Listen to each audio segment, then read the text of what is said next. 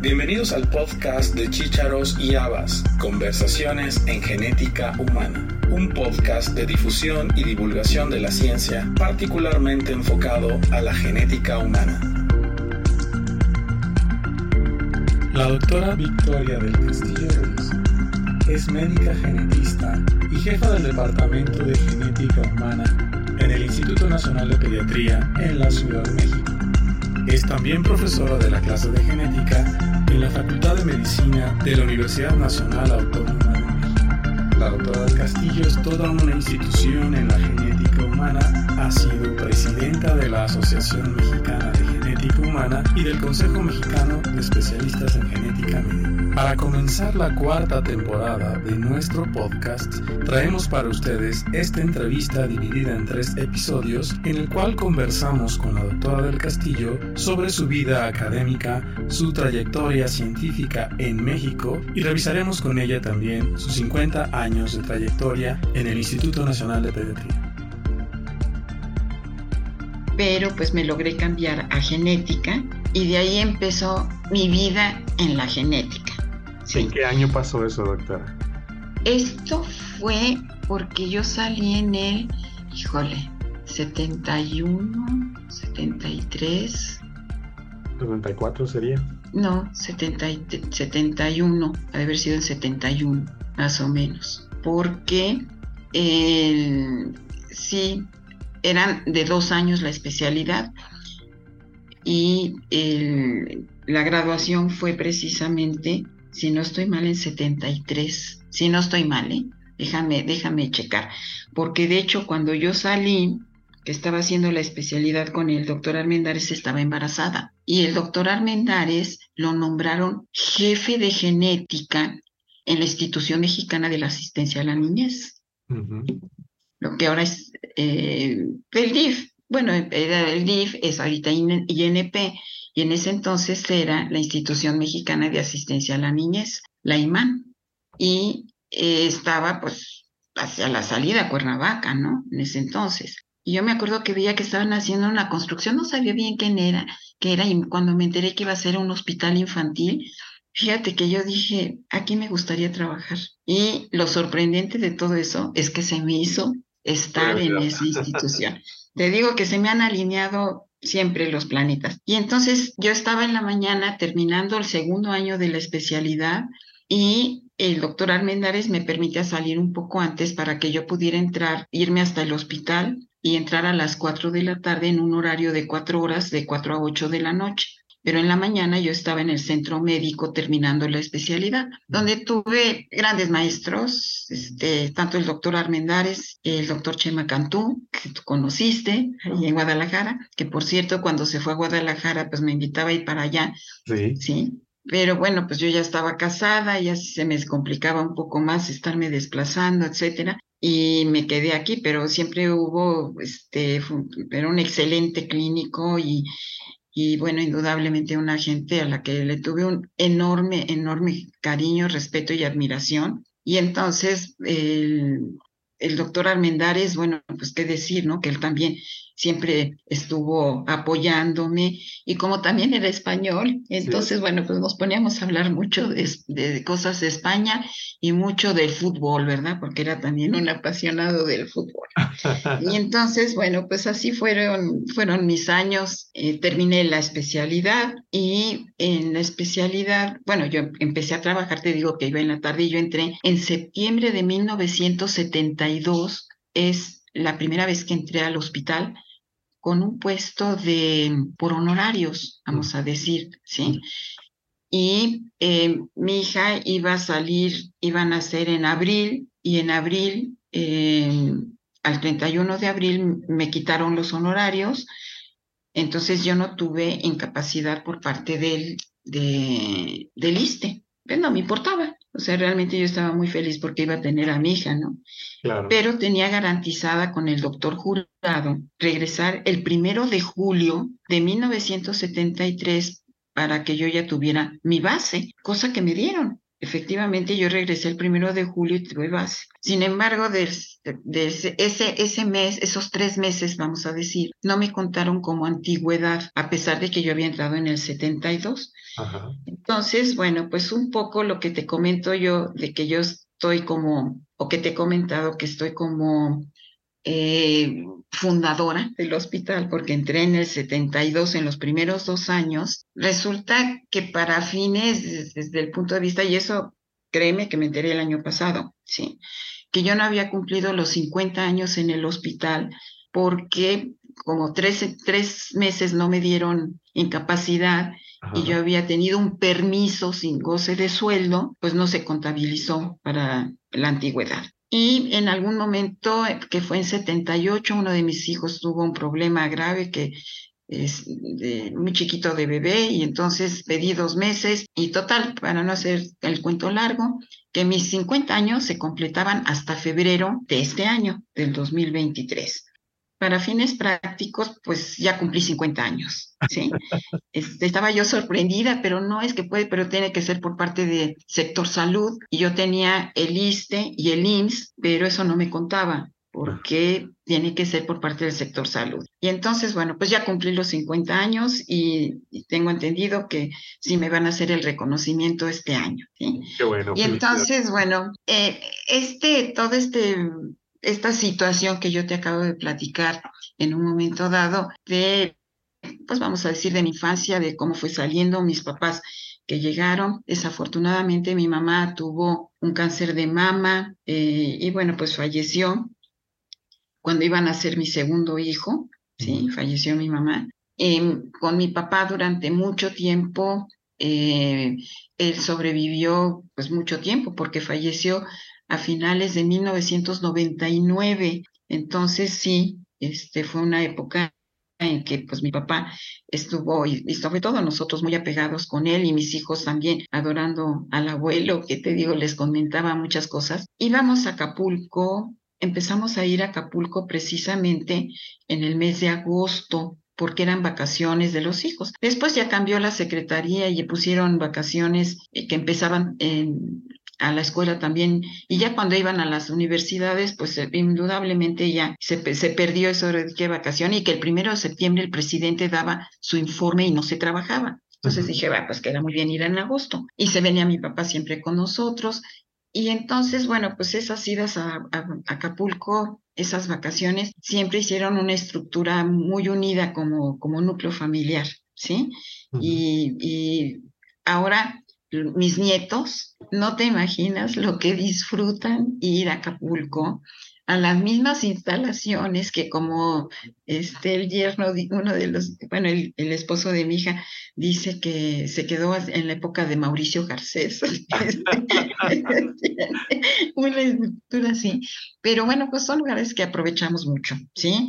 Y que tenemos muchos recuerdos. Ellos lo recuerdan muchísimo y, y, no solo nosotros, sino toda la gente que va, ya son generaciones que van a ese lugar que, que lo tenemos.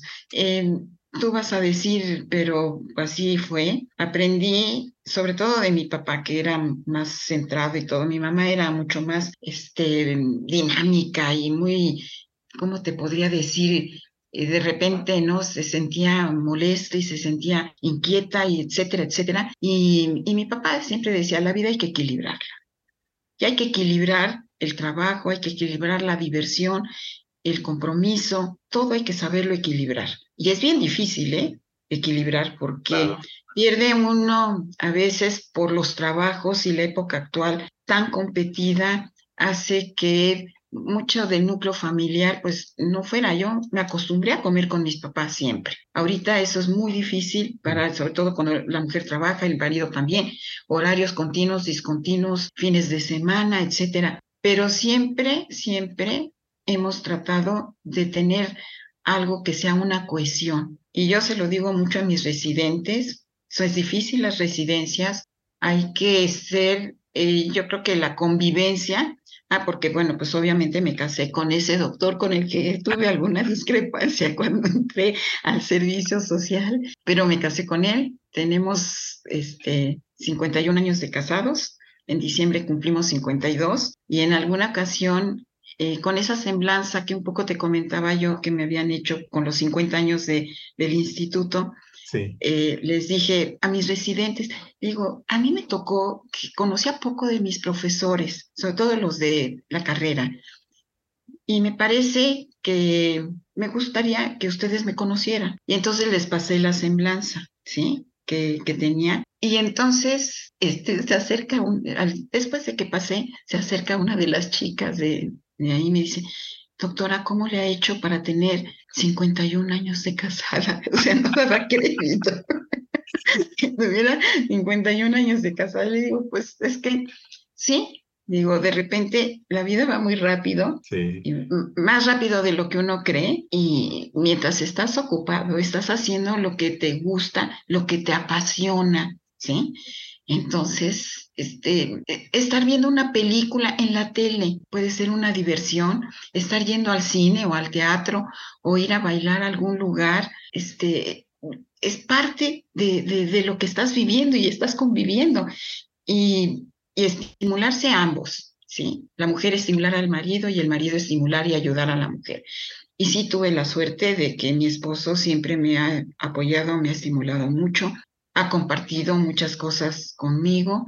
Entonces, eh, esto hace que eh, dentro de algo que para mí creo que es clave en la vida profesional y personal, el respeto. Si se pierde el respeto en cualquier relación, es muy difícil volverlo a ganar.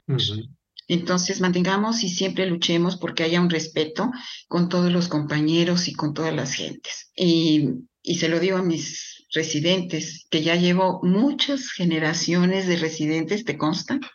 Sí, Claro. en donde la- el 19, en 2019, eh, la asociación me hizo pues un reconocimiento y en gran parte pues porque sí, la enseñanza a mí me encanta dar clases, me encanta dar clases porque siento que estar con gente joven a la que estimulas y toda la gente que tengo trabajando en el hospital son egresados de nosotros, ¿sí? Y entonces eso hace que una vez Osvaldo Michinic me dijo, que qué hacía para no, que no cortaran el cordón umbilical. Y le digo, pues es que yo creo que te ven, que haces las cosas con gusto, con interés, que, que te digo, siempre tienes respeto, yo respeto mucho a, a, todos los residentes, y no porque sean estudiantes, ya son médicos, pero son residentes, pero siempre tratar de ayudar, de apoyar, de entender la situación. Soy exigente, pero no intransigente, y eso lo reconozco. ¿Sí?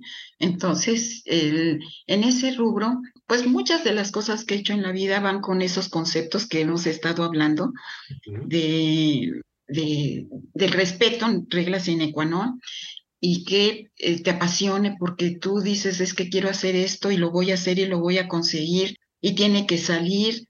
Y la vida no ha sido fácil, no ha sido fácil, pero pues nunca rendirnos, nunca rendirnos y salir adelante, ¿sí? Entonces, eh, tengo tres hijos, una hija que es la mayor y dos varones, que todos son profesionistas exitosos, cuatro nietos, todos XY, me faltó la XX y creo que ya no va a llegar ninguna XX por diversas situaciones, pero están preciosos mis nietos. Y la verdad es que pues gozo mucho con, con estar con quien sea, con el amigo, con la compañera, con el compañero nos hemos reunido periódicamente, compañeros de la generación, y, y eso a, a, a, mí me gusta mucho. No tolero mentiras, eso sí, no tolero mentiras. Y a veces la gente por salir del paso o por alguna situación, pues te dice lo que no es cierto. Y, y eso sí me molesta mucho y trato de, de evitarlas y se los digo, ¿no? Pero llamar la atención en frente de todo mundo, ridiculizar, hacer que, quedar mal a la gente y menos frente a pacientes en la vida, ¿sí? Entonces, me ha gustado mucho la medicina clínica eh, en el hospital, que es mi verdadera escuela. Porque bueno, el, el, los dos años de residencia que hice en el centro médico, pues me dejaron sensibilizada uh -huh. a decir quiero seguir haciendo esto. Pero implica que tienes que estar estudiando mucho, que tienes que estar trabajando, que tienes que estar eh, al día o tratar de estar al día, imposible con la cantidad de cúmulo de conocimiento. No me tocaron las épocas de, de lo molecular que ahorita tocan, ¿no? que la genómica O sea que de repente si sientes que dices, no lo entiendo, parece que no soy genetista. Así nos pero pasa. ya me, me, me, ahora sí que mal de muchos, pero de repente dice, es está complicadísimo esto, es que se requiere una persona que sea experta, ¿no?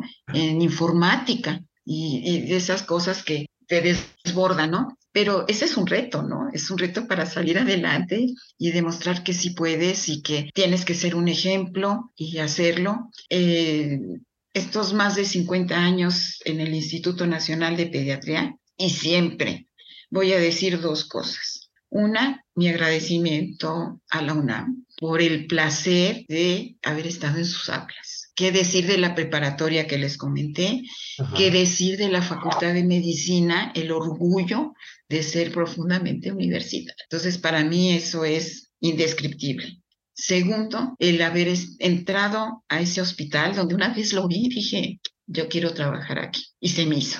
Y el doctor Armendares, mi maestro, fue quien me llevó allá, cosa que también siempre le agradeceré. Y eh, he estado encantada, encantada de, de hacer lo que me gusta. Hay gente que me dice, oye, ¿no te aburres de ir todos los días al hospital? ¿Cómo me voy a aburrir? Si no hay un día idéntico, todo es diferente. Entonces es realmente eh, eh, encantador estar y tanto con los residentes, los pacientes, con eh, entablar muchas sesiones multidisciplinarias, preparar residentes de otras áreas y de que, que intercambian y que entiendan a la genética. eso es, este, vamos a decir, muy plausible por la difusión que hemos hecho. He tenido la oportunidad, porque los compañeros pues me, me, han apoyado, para ser presidente de la Asociación Mexicana de Genética, para ser presidente del Consejo de Especialidad eh, de Genética. Ahora ya es el Consejo Mexicano de Genética, pero me tocó de la especialidad genética humana, de luchar, eh, que después se, se, modificó, pero que hubiera dentro del Consejo eh, y se nos aceptó el que hubiera otros especialistas, biólogos, químicos, ¿sí? Que estuvieran interesados y certificados por el Consejo. Es una garantía de calidad en los servicios de la genética clínica. Así es. Sin embargo, por razones fuera de contexto, el consejo, la coordinación de, de los consejos decidieron que solamente fueran consejos médicos y los que ya estaban y que entraron, pues se siguen quedando y se podrán seguir recertificando. Uh -huh. Pero nuevos aceptarlos para otras áreas, decir, no, pues podemos tener área de citogenética, de genómica, eh, de molecular. Y sin embargo, bueno, pues al final de cuentas eso este, se quitó, que sí se había logrado. Entonces, haber estado al frente del, del, del, del, consejo, seguir dando clases de pregrado y obviamente del profesor titular de posgrado, que ya son muchos años. El año pasado dio un reconocimiento a la UNAM de 30 años, que en realidad son más, pero bueno, con, con contrato en la UNAM, pues este, me quedaron 30 pero deberían de haber sido otros 10 más. Pero bueno, fueron así porque yo entré con la doctora Carnevale, con Sandra Carnevale, que era la profesora titular y y hasta ya tiempo después pues me quedé como adjunta, ¿no? Pero eh, en realidad eh, me gusta mucho enseñar, muchísimo, convivir con los estudiantes, con los residentes y tratar de entenderlos como personas. Yo digo que eh, lo más importante es que el residente sea integral, el residente esté interesado, sea un agente competente para que pueda estar preparándose apasionado de la genética para seguir adelante. No es fácil, los cursos cada vez van siendo más complicados, eso es un, un estándar en general, uh -huh. pero yo creo que si nosotros también tenemos una inteligencia emocional de participación en, vamos a decir, trabajo de equipo, en apoyo, en integridad, eso le da otra calidad a, a los servicios sí he tratado, en lo que yo me quedé cuando ya Sandra salió y me quedé yo al mando del Consejo de ya hace muchos años, pues de tratar de, mantener y de, y de un estatus de buen ambiente entre la comunidad que estamos internos. Entonces, te digo, con muchísimo orgullo, los médicos que están, los tres médicos que están conmigo ahorita, la doctora Lieberman, la doctora Yokoyama, Camilo Villarroel, son egresados de la especialidad. De hecho, Camilo fue uno de mis primeros alumnos de pregrado. Entonces, este, realmente me gusta, me gusta que se sensibilice la gente y varios de los que están también, Rosa María Álvarez, egresada de la especialidad, fue alumna de ahorita que está en cancerología, fue también alumna mía de pregrado. Entonces me da un gusto porque me dice, tengo hasta los apuntes, doctora, porque me sirven para repasar y todo. Entonces, la verdad, yo creo que eso es muy satisfactorio. Yo sí me siento... Eh, muy orgullosa. Siempre te queda la duda que quizás se pudo haber logrado algo más, siempre, y, quizá por diversas razones personales, eh, familiares, administrativas, ¿sí? Eh, no se consiguieron y tampoco era mi estilo andar buscando cosas dentro de la política o cosas de ese estilo, ¿sí? Pero eh, al final de cuentas sí siento que se ha sembrado una semilla con muchos de los compañeros eh, de trabajar en equipo con diferentes instituciones y pues para mí un gran agrado, te agradezco muchísimo que me permitieras hablar de mis inicios, mis inicios en la medicina, en la vida en general, de la, de la genética en la que tengo en el hospital, pues más de 50 años, que se dicen fácil. Y cuando digo 50 años, que yo creo que he pasado más tiempo en el hospital que en mi casa.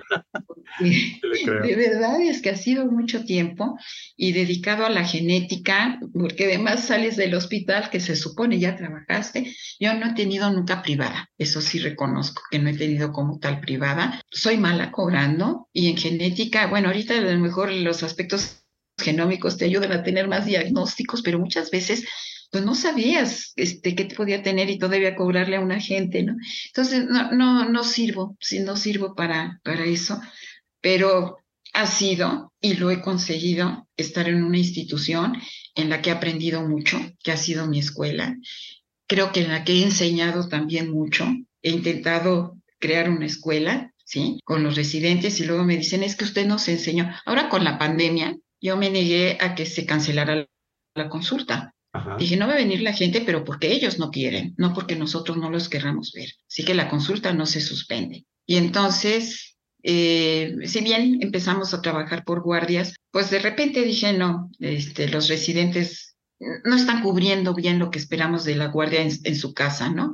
Y entonces dije, pues todo el mundo al hospital. En ese momento nunca se enfermó nadie de nosotros, nadie porque todo el mundo tenía medidas de seguridad. Cuando ya se empezaron a relajar, empezó la enfermadera. Eh, se enfermaron todos los residentes y, varios de nosotros también nos enfermamos. Bueno, yo me enfermé una sola vez en diciembre del año pasado, pero nunca antes este, realmente había tenido tanto problema. Tuve un problema de salud, no sé si te acuerdas que lo comenté. Sí, sí. En octubre, la primera semana de octubre, eh, pues sí tuve un problema de abdomen agudo por un divertículo perforado, sellado, se hizo un absceso, el absceso drenó, pero por fortuna no a peritoneo, sino al interior del colon. Sigo con manejo, estoy pendiente probablemente de una cirugía, habrá que, definir, en plena pandemia, en, octubre del 21. Y no me enfermé, no me dio COVID, me tuvo que dar COVID apenas el año pasado, ¿no? En diciembre del año pasado. Entonces, bueno, de todo ha pasado en la vida, ¿no? Y, y todo te hace recapacitar, ¿sí? Y yo sí siento que hay ciclos, como eh, biológicamente tenemos todos los días un ciclo de noche y día, ¿verdad? O de día y noche. Y, y, a raíz de lo que me pasó y de lo que está pendiente de salud, no me he permitido que no pude ir al Congreso de La Paz, por ejemplo, que ya fue híbrido. Y el, el de Acapulco tampoco me atreví a ir porque dije, no, pues tengo que estarme cuidando mucho con la dieta, etcétera, etcétera. Y entonces tomé la decisión de que, pues ya después de estar más de 50 años, era el momento de terminar en el hospital. Dejar paso a generaciones nuevas y siempre voy a estar en contacto. Eso no quiere decir que, que, te, que te, haces a un lado totalmente, como algunos compañeros han hecho y, muy respetable. Yo siento que a mí me va a costar muchísimo trabajo este, no estar en contacto con todos los genetistas, pero tenemos una, formaron eh, la familia INP, un chat. Y entonces, bueno, pues ahí estamos mucho en contacto todos entre este, seguir en contacto, ¿sí? Y, realmente es muy satisfactorio saber que pues he sido una parte fundamental, ¿sí? De, esa familia INP. Entonces, bueno, pues con esto eh, quiero que este, acabo. Tú sabes que en particular, por alguna razón, se me fue dando que las displasias óseas eran algo que me llamaban muchísimo la atención, me siguen llamando y, es que, pues digo, es, un punto para poder hacer una gran investigación y sobre todo en etapa pediátrica que se pueden este, tener este, diagnósticos. Espero que, se retomen eh, ahorita porque con todo lo de la pandemia muchas situaciones eh, a veces no ha sido fácil poder seguir estudiando, pero pues esperemos. Ahorita tengo un objetivo muy claro ahí en el hospital, espero que se consiga antes de que me vaya y, seguir en contacto. O sea, yo no puedo dejar al, INP y decir ya, ahí acabó y ahí, ahí se la ven sin mí, porque sí se la verán sin mí, pero, pero yo no me la veré sin el INP. Gracias por haber escuchado este episodio del podcast de Chícharos y Habas, Conversaciones en Genética Humana. Te esperamos la próxima semana con un nuevo episodio y te invitamos a que te suscribas gratuitamente en cualquiera de nuestras plataformas. Estamos en Acast, iTunes, Spotify, Google Podcast y Amazon Music. Y síguenos también en nuestra cuenta de Twitter, arroba chícharos y habas.